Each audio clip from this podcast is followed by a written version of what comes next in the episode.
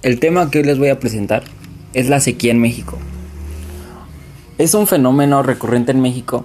La escasez de agua de la pandemia ha causado muchos daños grandes en este país. El 30 de abril más de la mitad del país se encontraba en estado de sequía severa, lo que significa que hay pérdidas en cultivos o pastos, el riesgo de incendios, la escasez de agua es común y debe de imponer restricciones en el uso del agua, según el Servicio de Monitoreo de la, de la Sequía de la Comisión Nacional del Agua con Agua. ¿Cuáles son sus causas? Su, localización y la complejidad de su clima hacen que México tenga periodos prolongados de falta de lluvia todos los años, pero suelen ocurrir en regiones aisladas durante menos tiempo y con menos intensidad. Esta complejidad climática en gran medida está determinada por lo que pasa en el Atlántico Norte, la variación de temperaturas junto a sus patrones oceánicos y atmosféricos, y también lo que pasa por el Océano Pacífico, principalmente por los fenómenos del niño y de la niña. El año pasado tuvimos una niña muy severa y un Atlántico con temperaturas relativamente altas. Esto favorece la precipitación en la región y lo favorece en la región norte.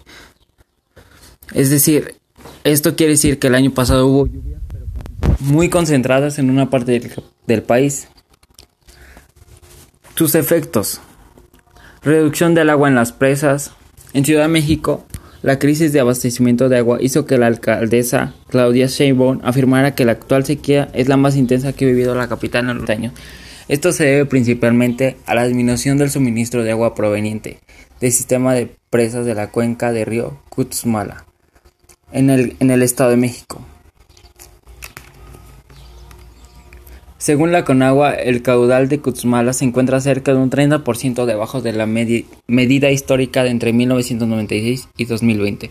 Esto hace que menos agua llegue a la capital mexicana proveniente de una, de una de sus principales fuentes de abastecimiento. Otra, otra de las causas, de las más bien consecuencias, es los, los, ríos secos y los prejuicios de la agricultura.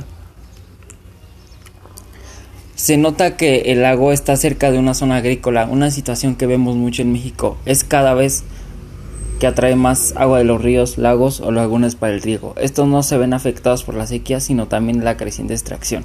En estados como Sinaloa, Chihuahua, Nuevo León, Querétaro o Sonora, la producción agrícola sufre pérdidas provocadas por la falta de lluvias y la disminución de agua en las presas, según asociaciones de agricultores.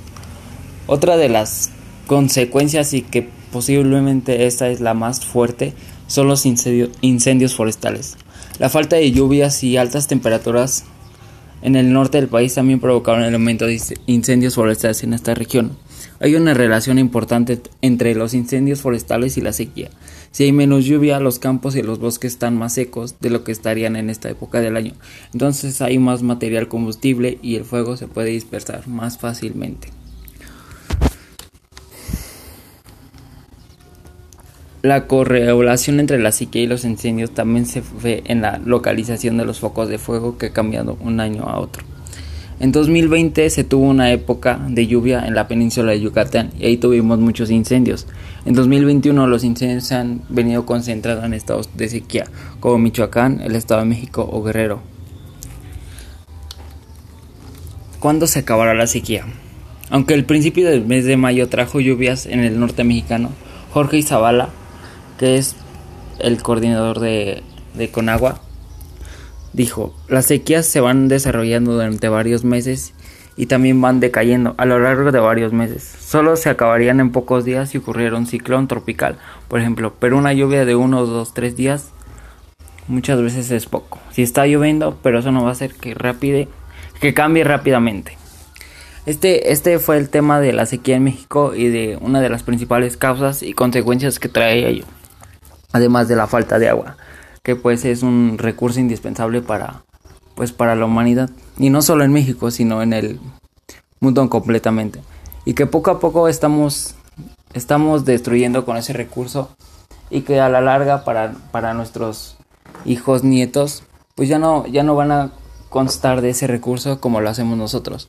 Es por eso que tenemos que concientizar un poco a la población de que tenemos que cuidar el agua, tenemos que valorar, valorarla, para que podamos tener una vida digna y también nuestros, nuestros hijos, hijas o así tengan también una, una buena calidad de vida. Gracias.